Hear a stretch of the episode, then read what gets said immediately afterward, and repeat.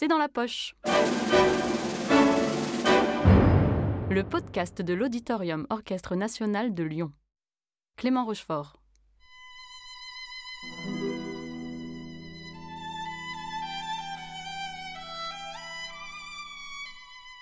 Aujourd'hui au programme, Scheherazade, suite symphonique de Nikolai Rimsky-Korsakov, créée à Saint-Pétersbourg en 1888 dans le cadre des concerts symphoniques russes et chorégraphiée deux ans après la mort du compositeur par Michel Fokine à Paris en 1910 pour les ballets russes.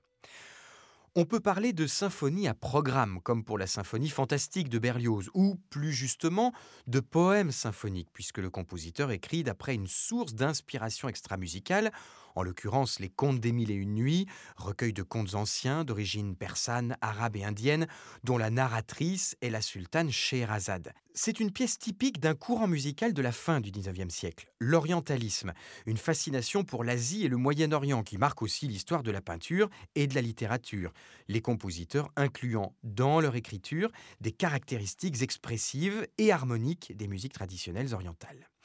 Rimsky-Korsakov rappelle l'argument en tête de sa partition.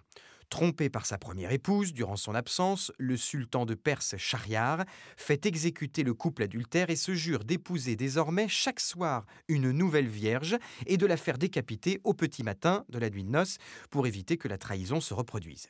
Pour mettre fin à ce massacre, Scheherazade demande à son père, vizir, de la laisser épouser le souverain, car elle a un plan. Au cours de la nuit de noces, elle lui raconte une histoire qu'elle interrompt au lever du soleil, afin de le tenir en haleine. Ainsi, pendant mille et une nuits, elle joue de la curiosité du sultan qui, passionné par le destin d'Aladin, d'Ali Baba et autres Sinbad, finit par gracier Scheherazade et la garder comme épouse à tout jamais. Premier mouvement, la mer et le bateau de Sinbad. Tout commence avec la présentation pure et simple des deux grands thèmes structurants de toute la partition. Deux thèmes qu'il vous faudra retenir car vous les retrouverez sous toutes les coutures du début à la fin. Et malgré les préventions du compositeur, il est tentant d'y voir le thème du sultan et le thème de Scheherazade. C'est donc le sultan qui entre en scène dès les premières mesures, avec un thème sévère et impérieux porté par les bois et les cuivres.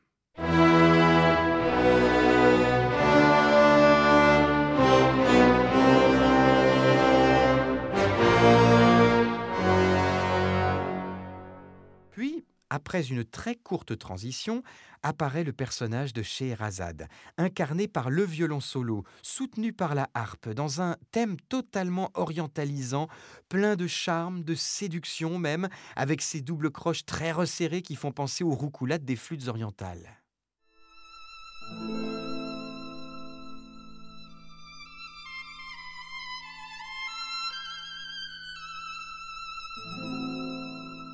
C'est seulement après ces deux présentations que démarre vraiment le mouvement, inspiré par les aventures du marin Sinbad.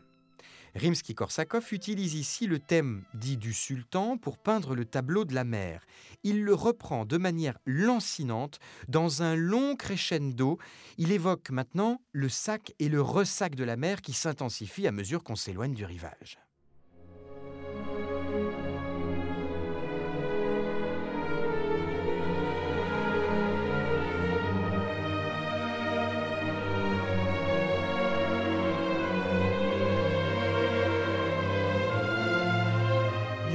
En bon peintre qu'il est, c'est-à-dire en génial orchestrateur, Rimsky-Korsakov introduit quelques roulements de timbales, ça et là, qui font penser à l'écume des vagues qui montent avant de retomber à la surface de la mer dans un grand bruit sourd.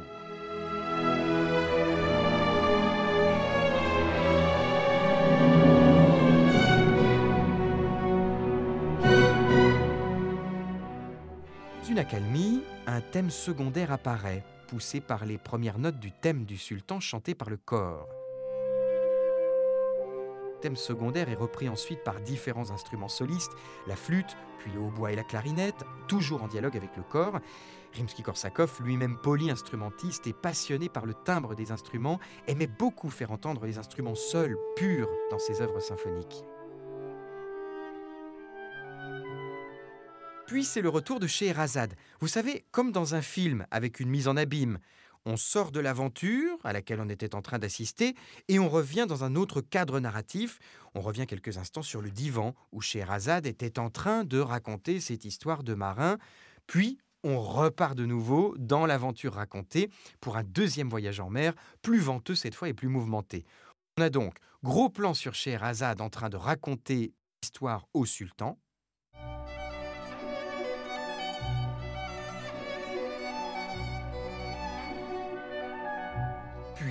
Retour à la mer.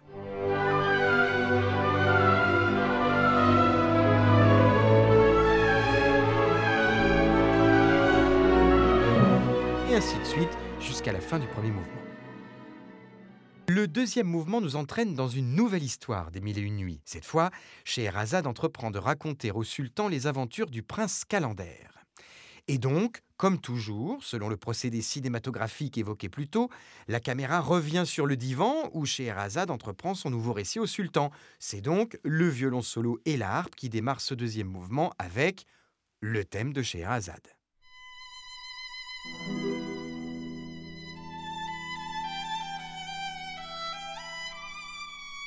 Puis deux nouveaux thèmes apparaissent. Le premier, issu du thème de Scheherazade, pourrait être celui d'une princesse, mettons. Second, très cuivré, celui du prince. Les deux se livrent en bataille. Pour le reste, je vous laisse vous faire votre propre histoire. Voici en tout cas ces deux thèmes. D'abord celui de la princesse, chanté par le basson, puis repris par le hautbois, les violons et l'ensemble des bois. Un thème très doux et très enjoué.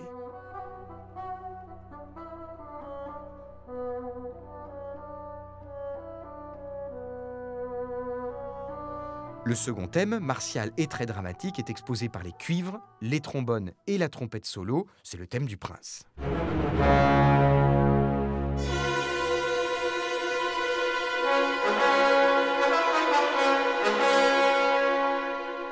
S'ensuit donc un long affrontement entre ces deux thèmes.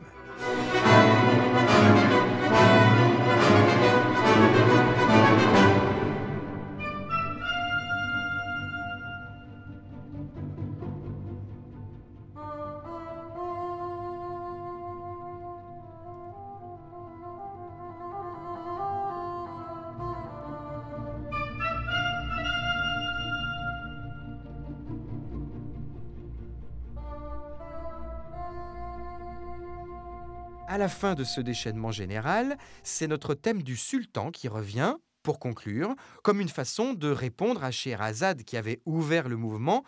Bien, ce soir tu auras encore la vie sauve, car l'histoire m'a plu. J'ai hâte d'entendre le conte que tu me raconteras demain soir. Souvenez-vous, ce thème initial, celui du sultan donc. Un thème réintroduit ici par les violoncelles et les contrebasses pizzicato, puis repris par les cuivres.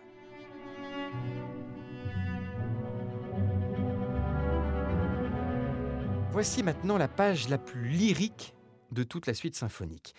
Le jeune prince et la princesse, c'est le troisième mouvement.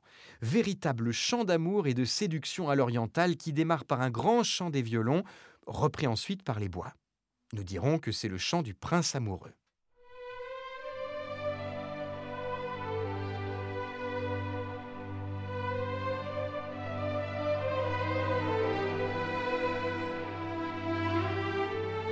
Accentuer le côté oriental, Rimsky-Korsakov intercale au milieu de grandes guirlandes de gammes montantes et descendantes aux clarinettes.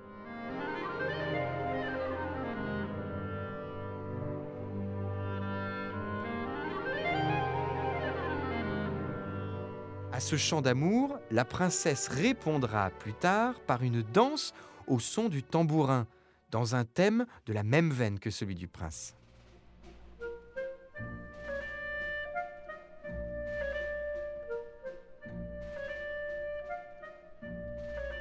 Ce beau dialogue d'amour entre le prince et la princesse ne sera interrompu qu'une seule fois au cours du mouvement, selon, rappelez-vous, notre principe cinématographique de la mise en abîme, avec la réapparition du thème de Scheherazade au violon solo, comme pour nous rappeler le cadre narratif de cette histoire, Scheherazade sur son divan qui raconte l'histoire de la princesse et du prince au sultan. Dernier mouvement, dernier conte, la fête à Bagdad, la mer, naufrage du bateau sur les rochers. Mais d'abord, retour du thème du sultan. Mais plus rapide et plus féroce. Le sultan en veut toujours plus, toujours plus de contes pour satisfaire sa curiosité.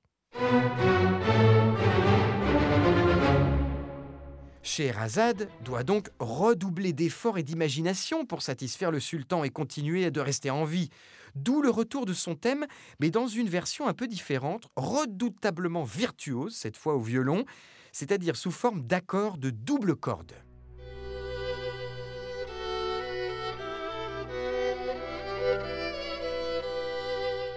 Et c'est reparti pour de nouvelles aventures. Cette fois, Rimsky-Korsakov va réutiliser ou imiter des thèmes puisés dans les mouvements précédents. Et tout commence par le récit d'une fête à Bagdad, marquée par une sorte de transe collective extrêmement vive qui monte crescendo tourbillonnante aux accents toujours orientalisants.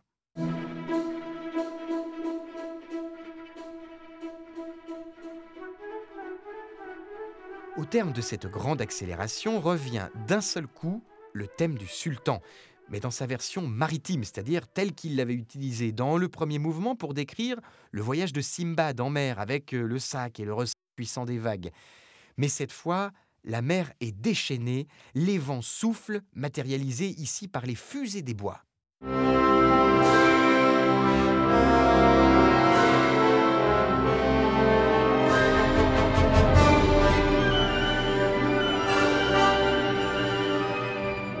Le bateau part à la dérive. Et là, patatras, c'est le naufrage. Le bateau s'écrase contre les rochers.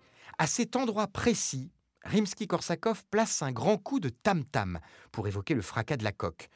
L'occasion de rappeler que dans un orchestre, un tam-tam n'a rien à voir avec les petites percussions africaines en peau de bête, mais désigne cet énorme disque de métal suspendu qui, frappé d'un maillet, ferait penser à la sonorité d'un gong.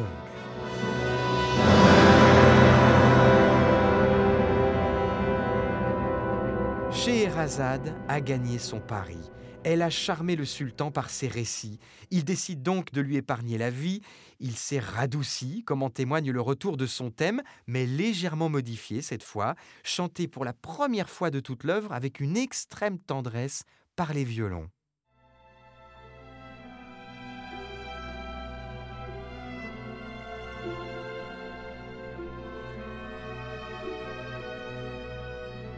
Scheherazade est sauve.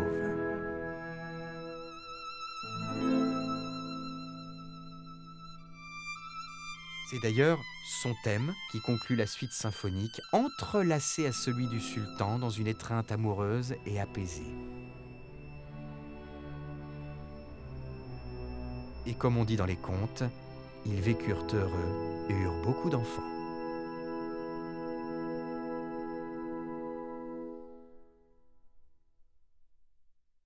Cet épisode a été produit par l'Auditorium Orchestre National de Lyon. La version de la Symphonie citée est celle de l'Orchestre Symphonique de Seattle, dirigé par Gerhard Schwartz. Une version à réécouter dans son intégralité sur la plateforme de streaming Vialma. Si vous avez aimé ce podcast, n'hésitez pas à le commenter, le partager et à l'ajouter dans vos favoris sur les différentes plateformes de streaming.